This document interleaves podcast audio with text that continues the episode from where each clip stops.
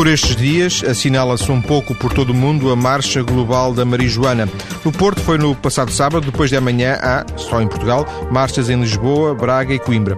Com estas marchas protesta-se contra a proibição associada à marijuana, ou cannabis, pedindo a sua legalização, mas, em época eleitoral, lembram os organizadores, pretendem que os partidos políticos justifiquem esta proibição. Pedro Pombeiro é o porta-voz do movimento em Portugal e está em estúdio. Muito boa tarde, Pedro. Boa tarde. Viva. Viva. Pedro, Boa consumir tarde. marijuana não é ilegal em Portugal, pois não? Uh, é.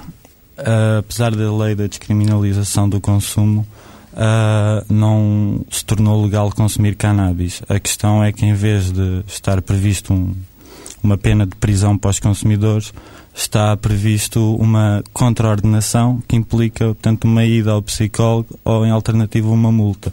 Portanto, continua a ser penalizado e continua a ser ilegal, só não tem é o peso uh, legal que tinha a situação anterior da criminalização. Portanto, não é crime, mas uh, ao mesmo tempo é qualquer coisa que também uh, continua a penalizar quem, quem consome, é isso? Exatamente. É uma situação um pouco indefinida, não é? Uh, não, ela, é, ela está definida. Portanto, nós, an antes da lei da descriminalização, vivíamos no paradigma da criminalização do consumo dos consumidores.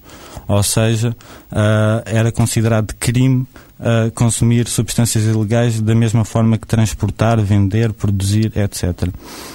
agora, o que aconteceu é que a mudança de paradigma recentrou a argumentação da proibição não numa questão dos valores, mas numa questão supostamente baseada na saúde pública. E então, aquilo que são considerados os consumidores e que já não devem ser presos, não devem ser presos à luz da lei atual, porque existe uh, a ideia de que eles agora devem ser tratados como doentes, portanto, nessa perspectiva da saúde pública. E essa questão que, que, que referiu do, do, psicólogo, isso, tanto quanto conhece de, de relatos que, que, possam chegar, uh, isso fun uh, funciona mesmo? As pessoas são mesmo conduzidas a um psicólogo? Uh, funciona mesmo no sentido em que as pessoas são conduzidas, muitas delas, ao psicólogo. Agora, não funciona no objetivo do psicólogo, que é curar as pessoas deste problema que elas têm, que é fumar ganzas. Ou seja, uh, muitos dos consumidores de ganzas são consumidores de ganzas porque escolhem ser, em vez de, de, de, fumar tabaco ou de beber um copo de vinho ou de beber um copo de whisky ou de beber um café, escolhem fumar um jarro e não vão deixar de fazer porque foram uma, a uma consulta compulsiva no psicólogo, ainda mais se os próprios acharem que não têm problema nenhum e que levam uma vida normal, sem problemas nenhums. Portanto, nesse sentido, não tem o efeito que a lei pretende. Sim de, da, da, dissuasão e de, de evitar que, que, a situação se eh, continue, não é? Exatamente. Eh, nós, na segunda parte do programa, vamos, vamos, eh, vamos dedicar eh, basicamente a conversa à questão precisamente do, do impacto, porque o, ainda agora o, o, Pedro dizia fumar ou beber um copo de whisky, porventura não será exatamente a mesma coisa, mas vamos, vamos dedicar a, a segunda parte da conversa. Deixe-me centrar a questão ainda na, no, no, contexto administrativo e legal que, que rodeia esta, esta questão, porque deixou de ser crime, deixou de ser crime ou deixou de estar criminalizado o consumo, mas tudo aquilo que está associado uh, uh, alguém que seja apanhado com marijuana uh, se, tem que fazer prova de que, de que, é para consumo e isso já não é crime, é assim que funciona?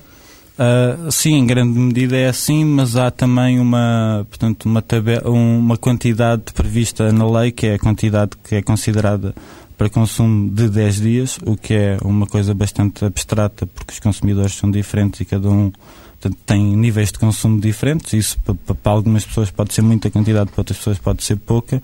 Uh, e que no caso do AX uh, está prevista a posse de 5 gramas para ser considerado consumo, e no caso da cannabis, a erva, uh, ah, 25 gramas acontece com esta lei é que muitas vezes os consumidores são tidos como traficantes. Isto acontece também, em particular, no caso de quem faz o autocultivo, que é o cultivo para consumo próprio. Que também é proibido.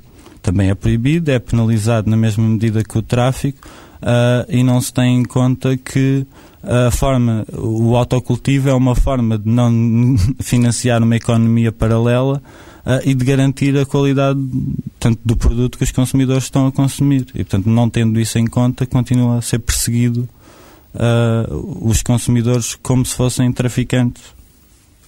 Eh, quando diz uma economia paralela, está, está a referir-se nomeadamente à questão do, do, do, do, tráfico de droga e das redes de tráfico, etc., não é? Exatamente. Que é um dos problemas da, da ilegalização, da proibição da cannabis, é, insere-se num contexto mais amplo, que é a questão das drogas ilegais. O que é que são?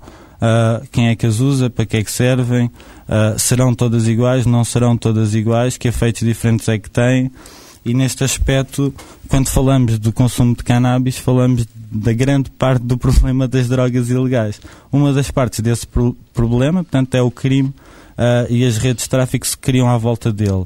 E é também o facto dos grandes traficantes raramente serem apanhados e de que haver, portanto, uma série de pessoas presas e, e pobres e, e, jovens em particular uh, que são o fim da cadeia do tráfico ou que são portanto os transportadores ou que são os, os vendedores de fim de escala ou seja nós temos as prisões cheias de pessoas relacionadas com crimes uh, por droga mas isso não nos ajudou em nada a resolver o problema ou a diminuir o tráfico e as substâncias que são consumidas porque os, os, os grandes traficantes não estão lá, é isso? Os grandes traficantes uh, são difíceis de apanhar, uh, estão ligados a lobbies de indústrias, estão ligados a Estados, a governos, influenciam, corrompem. Quer dizer, nos casos mais dramáticos, essas coisas já são quase visíveis a olhos nus, como por exemplo no caso do México, onde se vive atualmente uma guerra entre quartéis e exército, que já fez 5 mil mortes no ano em trocas de tiros nas ruas e dezenas de milhares de presos. Oh, oh, Pedro, deixe-me só eh, introduzir aqui um, um parênteses para, para esclarecer uma coisa.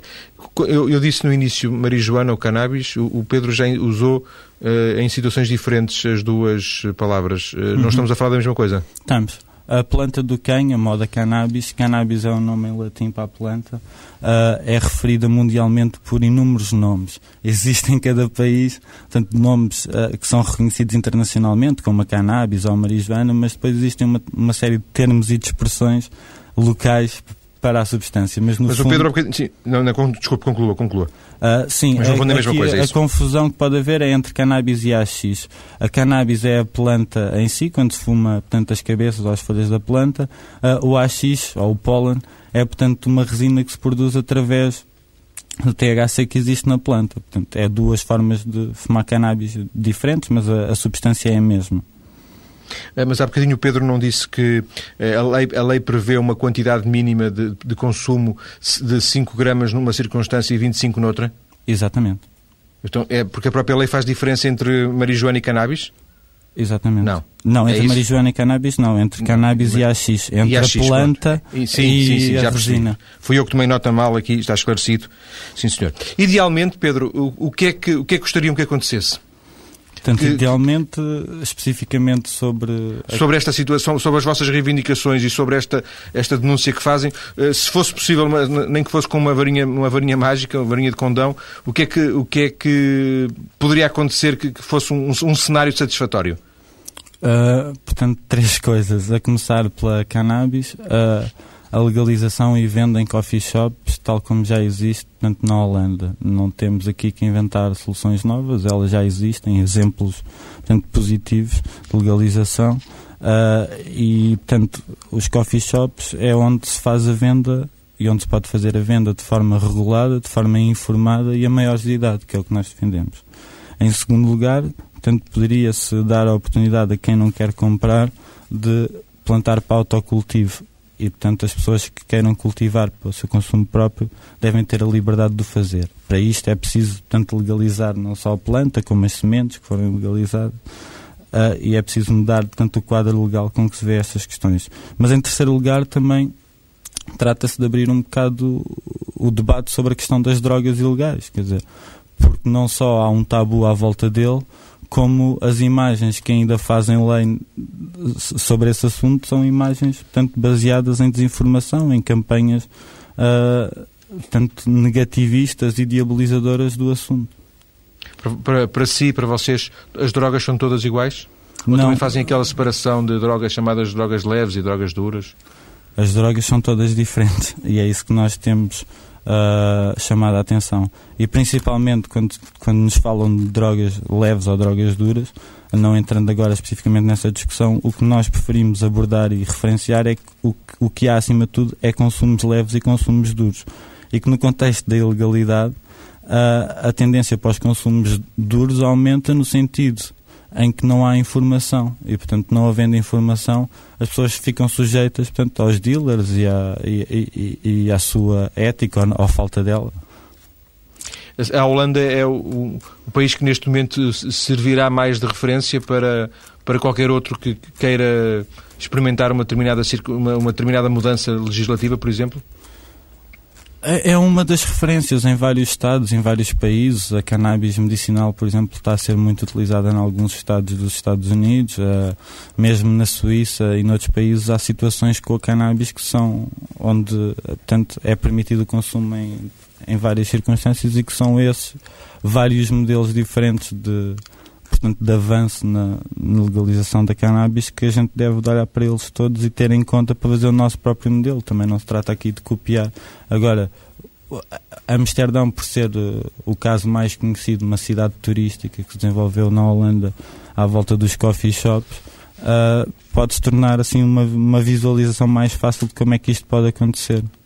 Mas fazendo um contraponto, tanto quanto o Pedro conhece, ao nível, por exemplo, de Espanha, França, outros países aqui, porventura até mais perto de nós, portanto, como eu disse, estes dois, uh, temos, temos grandes diferenças, temos grandes uh, uh, mudanças em relação àquilo que é a realidade portuguesa? Sim. Mesmo a lei da descriminalização foi um passo importante em termos internacionais. Há muito, a maior parte dos países do mundo, uh, fumar cannabis ainda é um crime. Uh, ainda se trata de uma questão, ainda estão no paradigma dos valores, é uma questão de quase a proibição da cannabis de fé pessoal, quer dizer, alguém acredita que alguém não deve fumar cannabis porque isso faz mal a si, mas aí entramos na questão da liberdade individual, não é? Uh, sendo, pronto, não é a única questão aqui em causa, mas é uma questão também muito importante. Mas uh, a questão era, por exemplo, em relação à Espanha ou à França, considera que Portugal está eh, do seu ponto de vista, melhor colocado ou pior colocado do que esses países? Uh, em relação à Espanha, muito concretamente, se calhar é o exemplo mais fácil, eu digo que em termos de consumo estamos mais avançados, em termos de autocultivo estamos mais atrasados.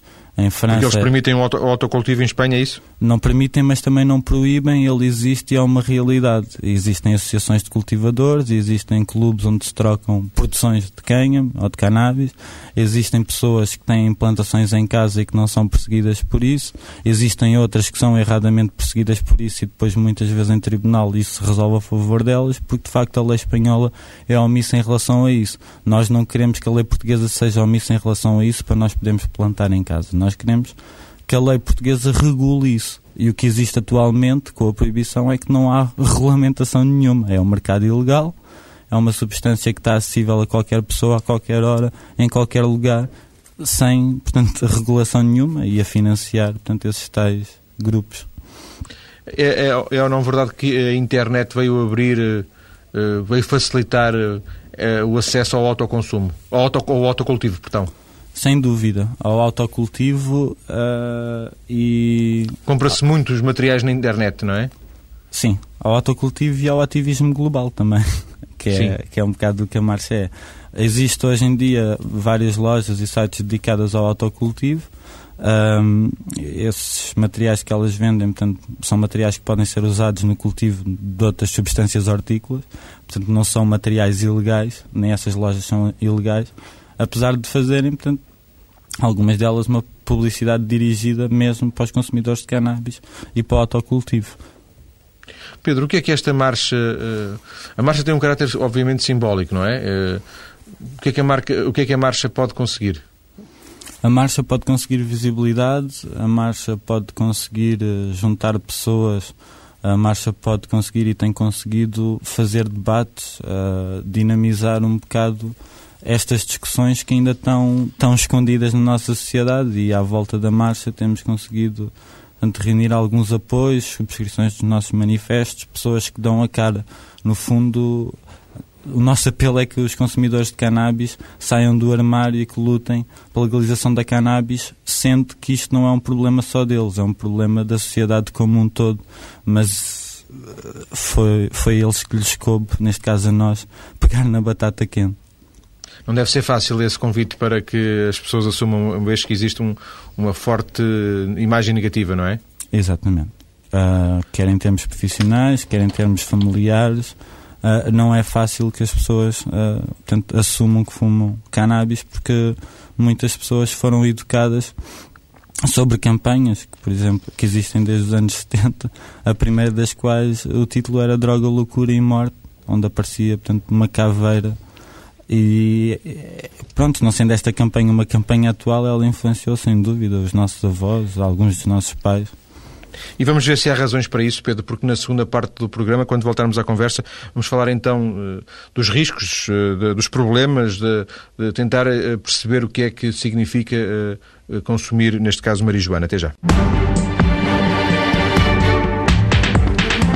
Estamos hoje a falar do consumo de marijuana ou de cannabis porque depois de amanhã há a marcha global que, neste caso em Lisboa, Coimbra ou Braga, pretende a legalização do consumo desta droga em Portugal.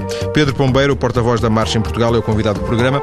Pedro, eh, na primeira parte eh, disse, pelo menos uma vez, eh, usou, usou a comparação entre fumar marijuana e depois beber um copo ou fumar um cigarro ou beber um copo de vinho ou de, ou de whisky, do que quer que seja. Não é exatamente assim, não é exatamente igual, imagino. Uh, não, sem dúvida que não é. Um, podemos falar do caso recente do nadador Michael Phelps, que ganhou oito ou nove medalhas nos últimos Jogos Olímpicos e que é um desportista de relevo.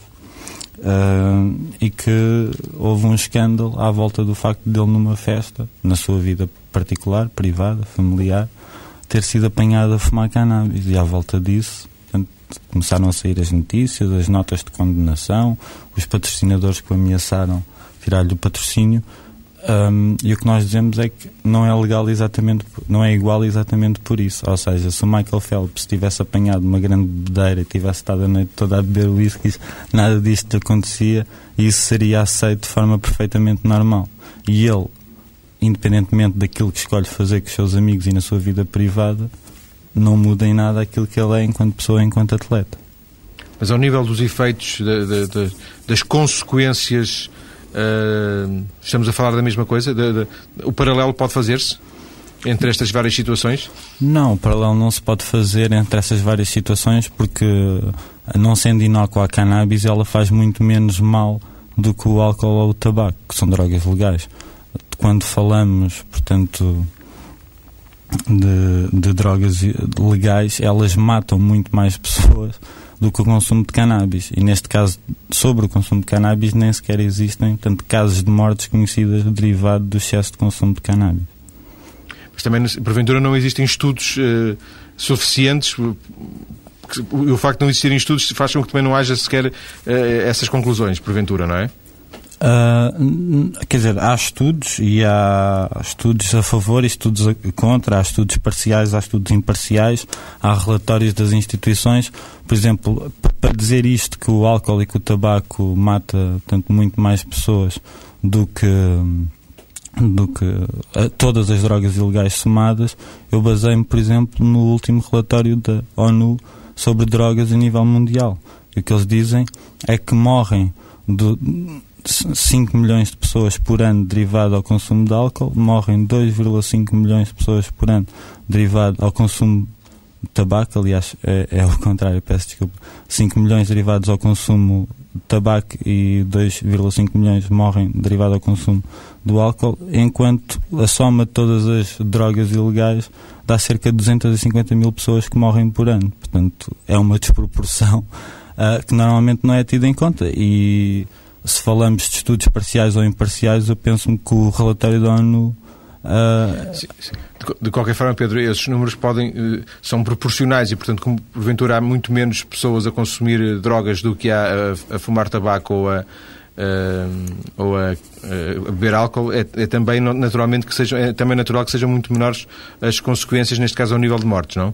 Uh, com certeza, mas é por isso é que nós questionamos porque é que é ilegal se há pessoas a morrer com coisas que são legais e que têm a liberdade de escolher, então que argumento da defesa da saúde pública é este que mantém esta situação da proibição?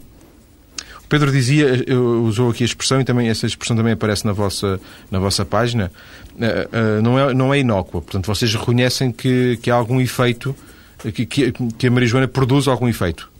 Sim, produz efeitos positivos e negativos, como, como todas as substâncias, da quase todas as substâncias que se consomem. Agora, esses efeitos positivos ou negativos têm muito mais que ver com a utilização que se faz delas. Se uma pessoa fumar um charro por semana ou um charro por mês, isso será completamente diferente de fumar um charro por dia ou dez charros por dia.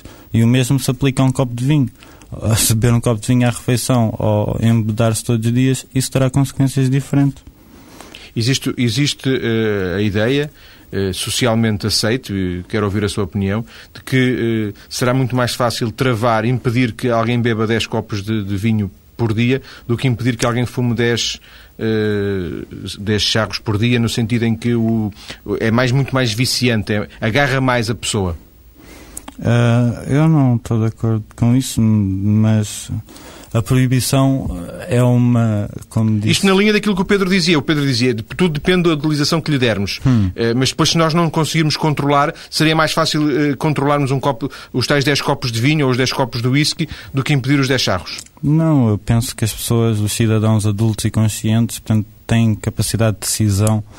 Uh, e os consumidores de cannabis que não fazem só um uso recreativo e fazem um uso regular e abusivo, têm quase todos consciência dessa utilização, que é uma coisa que se calhar pode não acontecer com um alcoólico, é ter consciência de que ele é alcoólico, ou demorar mais até a ter essa consciência, porque isso tudo são níveis de processos, né? Se pessoas estão a fazer o consumo abusivo de uma substância ou se estão a fazer um consumo recreativo dessa substância. E recreativo entenda-se por esporádico e isso faz toda a diferença.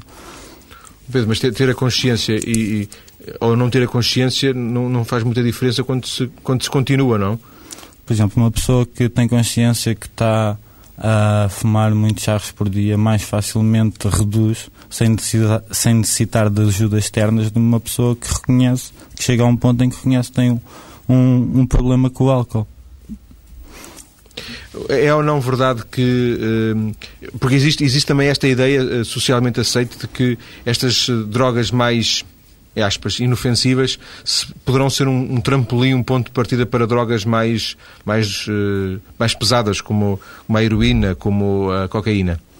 Uma perspectiva química, isso é errado. Ou seja, a gente não começa na cerveja e não acaba no whisky, da mesma forma que não começa nos charros e acaba noutra coisa qualquer. Uh, pode ter algum fundo de verdade na medida em que as pessoas que querem consumir cannabis têm que contactar com o mundo da ilegalidade. E, portanto, o mundo da ilegalidade, do traficante, muitas vezes não é especializado, não é? Vende cannabis, vende outras coisas, se for preciso vende armas também, se for preciso vende outras substâncias ilegais ou outros produtos ilegais, porque aí é quando entramos no mundo da ilegalidade. E é esse mundo que a gente não quer estar sujeitos pelo simples facto de fumarmos um, uns charros e e, a, e, as proibições, como ia dizer há bocadinho, portanto, são coisas muito, muito graves. Uma sociedade, para proibir alguma coisa, tem que a poder justificar. E essa justificação, de facto, não existe. Uma, uma das razões que eu, eu, acho que faz sentido aquilo que disse, que é o contacto com essa realidade, porque, porque ao ser ilegal ele tem que contactar com, com toda a realidade, mas poderá também haver o caso de o, o próprio organismo eh, exigir, entre aspas, uma evolução eh, eh, para, para, para substâncias mais fortes, mais estimulantes. Isso pode acontecer, tanto quanto o, Pedro sabe? Sim, mas mais uma vez não tem que ver com a substância, quer dizer, tem que ver com a substância, porque há substâncias com potencial aditivo maior que outras, mas tem acima de tudo a ver com aquilo que a pessoa procura. Quer dizer, se fuma charros porque está deprimido ou se fuma charros porque está contente. Se se, se, se decide dar naquele dia porque está bem disposto ou porque está mal disposto. Se está de bem com a vida ou se está de mal com a vida. Se está deprimido ou se está uh, sozinho ou se está com os amigos. Portanto, isso tudo depende muito das circunstâncias em que o consumo é feito. Pedro, proponho que ouçamos agora uma reportagem que o nosso colega aqui da TSF, Rui Tocaiana, fez em Aveiro, com uma loja que é a loja do Cogumelo Mágico, que já foi notícia há algum tempo. E que, eh, lá voltamos dois anos depois, ou um pouco mais de dois anos depois, para perceber como é que uh, o proprietário da loja lida com esta realidade de, de alguma indefinição legal que rodeia esta realidade das drogas, nomeadamente do consumo destas drogas ditas leves em Portugal. Vamos ouvir e depois já volto a conversa consigo. Há cerca de dois anos e três meses, na manhã da TSF, fazia-se notícia de uma loja acabada de abrir em Aveiro que vendia drogas leves e de forma legal, garantia o proprietário. Nesse dia, Carlos Marabuto recebeu a visita da Polícia Judiciária e pouco tempo depois apreenderam-lhe alguns catos e sementes. Desde essa altura, o proprietário da Smart Shop Cogumelo Mágico tem que se apresentar com alguma regularidade na esquadra da PSP. Ele está acusado de tráfico de droga. O processo ainda está em tribunal tudo. Já leva muito tempo, cada 15 dias estou fazendo apresentações, fazemos ser entre ir e vir quase 50 km cada 15 dias. E estaria à espera de que me deixem depois para, para ver o que é que passa, está legal, está, estará legal tudo, porque está Eu queria vender os cogumelos, os catos, como era a ideia a princípio, que, que é a nossa ideia mesmo, vender cogumelos fresquinhos. O que eles te levaram foi exatamente isso, foi cogumelos e catos. Uh, não, os cogumelos não levaram nada, porque nós nunca os vendemos frescos. Uh, levaram-nos foi os catos, sementes de iopo que era DMT e a ayahuasca que era DMT também. Carlos Marabuto queixa-se que o processo no tribunal não ata nem desata. A loja continua aberta, para já sem vender os catos São Pedro e Paiote crescidos, mas sim em kits de crescimento. Um produto tão procurado que esgota. Vende, no entanto, muitos outros produtos com propriedades alucinogénicas. Por exemplo, cogumelos Amerita muscaria secos e que nem na tolerante Holanda se podem vender. Agora dá oito anos de prisão a vender isto na Holanda. Agora. O que é surpreendente é que este tipo de drogas pode ser comprado em Portugal com direito a recibo. Carlos Marabuto afirma que não foi à procura de buracos na lei, mas sim daquilo que era legal. Não buracos, ou seja, a gente faz bem claro, e tu já sabes como trabalhamos nós. O que é que está proibido? O que está proibido está proibido. A partir daí, o que não está proibido, se não está proibido é legal. Buscamos todo, exploramos o mercado ao máximo ver todo tipo de, de, de drogas haja legais, não? As únicas três plantas que a gente sabe, por mais que, nos, que está proibida mesmo o cultivo, é a marihuana, a papoula e a coca. Das outras está proibido vender partes dessas plantas, está bem? Eles sabem que um catos da mescalina, porque é que não puseram da marihuana, porque está proibido da coca ou dessa, porque é que não põem quando falam da mescalina, porque é que não põem o cato? No entanto, tu já não vendes esses catos de mescalina, não vendes? Uh, não, uh, os juízes proibimos, ainda que eu entendo perfeitamente que os catos são legais, ainda que contenham mescalina, uh, a lei diz o que está proibido é vender a substância, não algo que a contenha, é verdade que há partes da planta que são proibidas, que a gente sabe, mas o cato não, não tem essas partes, não tem, não tem, é um cato. Além dos catos, o que Carlos Marabuto gostaria de poder vender são os cogumelos frescos. Este interesse explica-se com a satisfação imediata do cliente. Em vez de os cultivar e esperar um mês, o cliente poderia sair da loja com os cogumelos já prontos. Penso que seria mesmo um pontaço, talvez, chegarem aqui à loja e dizer eu quero isto, é já para consumir, em vez de estar a cultivar. Não. E a, e a coisa é que, por mais que eu olhe a lei portuguesa, tem a ver por mais que já dê mil voltas e tudo, é legal, estás a ver? Não, não está proibido por nenhum sítio. Ainda que contenha psilocibina, a lei fala da psilocibina ou de sais ou de outras coisas, não sei quantos, e esta não contém nenhuma dessas. No entanto, tu não vendes, porquê é que não vendes? Para respeito à decisão judicial, por suposto, para não querer ir preso, não. Enquanto o processo não estiver concluído, na Cogumelo Mágico, em Aveiro, não se vão encontrar míscaros fresquinhos ou catos alucinogénicos.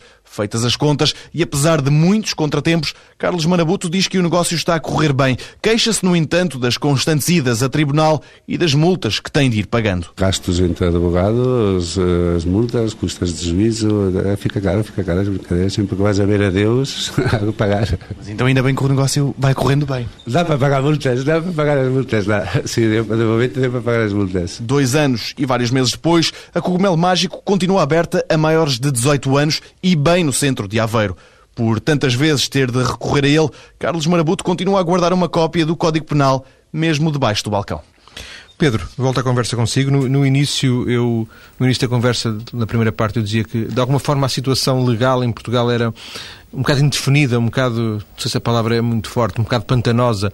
Eu acho que esta reportagem que fizemos, voltámos à loja dois anos depois de termos noticiado o seu aparecimento, mostra um, um, bocado isso. O que é que lhe parece? Não tem que concordar comigo, obviamente. O que é que lhe parece esta realidade? Uh, portanto, parece-me, concordo consigo no que diz respeito a estas substâncias que o entrevistado falou. Uh, no caso da cannabis, ela está tá, tá específica e está descrita na lei, está prevista na lei. Mas no caso dessas substâncias que, que, que falou, de facto, está indefinida.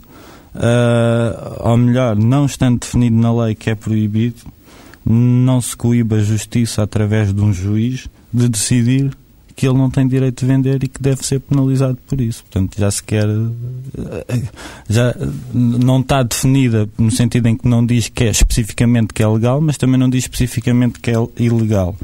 Permite alguma interpretação, alguma latitude do juiz e o juiz, neste caso, eh, considerou, considerou negativo e, portanto, proibiu, não é? Exatamente. E... Ehm, estamos a falar de substâncias eh, das quais, você, das, das, quais vocês não falam. Vocês basicamente falam de marijuana, não é? Ou, ou de cannabis. Sim, nós. Uh... Estes catos, estes, estes cogumelos.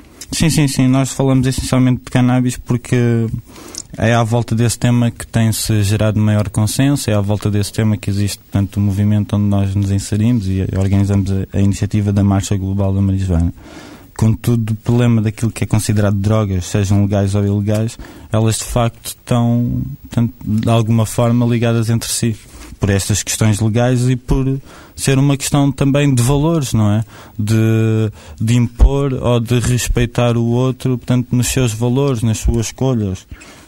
Uh, esta lei que proíbe, portanto, a cannabis em Portugal é uma lei de 1970 e na altura em que ela foi feita Uh, em Portugal era proibido uma série de músicas, uma série de livros, a, a liberdade das pessoas pensarem, a liberdade das pessoas exprimirem uh, portanto, aquilo que pensavam e que, e que, queriam e que ambicionavam. Portanto, é uma lei que remonta a esse regime, que remonta a essa época e, portanto, como tal, imiscui-se. E, e, e, temos, o 20, houve o 25 de Abril, que foi um aprofundamento muito importante da liberdade, um passo, mas nós pretendemos continuar a, a aprofundar essa liberdade, não é? E a prova disso é que as liberdades não estão todas garantidas nem conquistadas. Até 1982 era crime ser homossexual em Portugal, até há bem pouco tempo era crime fazer-se aborto em Portugal e ainda hoje, não sendo crime, os consumidores de cannabis são perseguidos por uma questão que é uma questão que nós consideramos da sua vida pessoal, mas que tem um impacto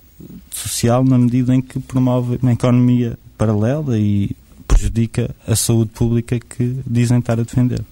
O debate, o debate político está por fazer em Portugal. Acha que há condições no curto prazo para o fazer?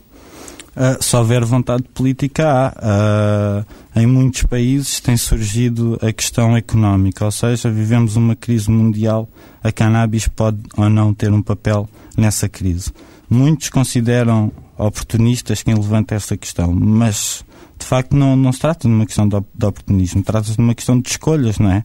Se nós, uh, sabendo que existe esse mercado ilegal onde não há regulação nenhuma, compactuamos com ele, ou se em vez disso, sabendo que as pessoas não vão deixar de comprar e de consumir, promovemos vias legais, daquelas que a gente propõe ou outras, das pessoas obterem isso e de que o dinheiro que se faça desse negócio pague impostos, reverta para um bem público e não para, para os tais traficantes. Exatamente. Sim, senhor. Pedro, Pedro, Pedro Pombeiro, obrigado por esta conversa na, na TSF. A Marcha Global da Marijuana de Lisboa tem uma página na internet a que os nossos ouvintes podem aceder a partir do endereço maiscedo.tsf.pt.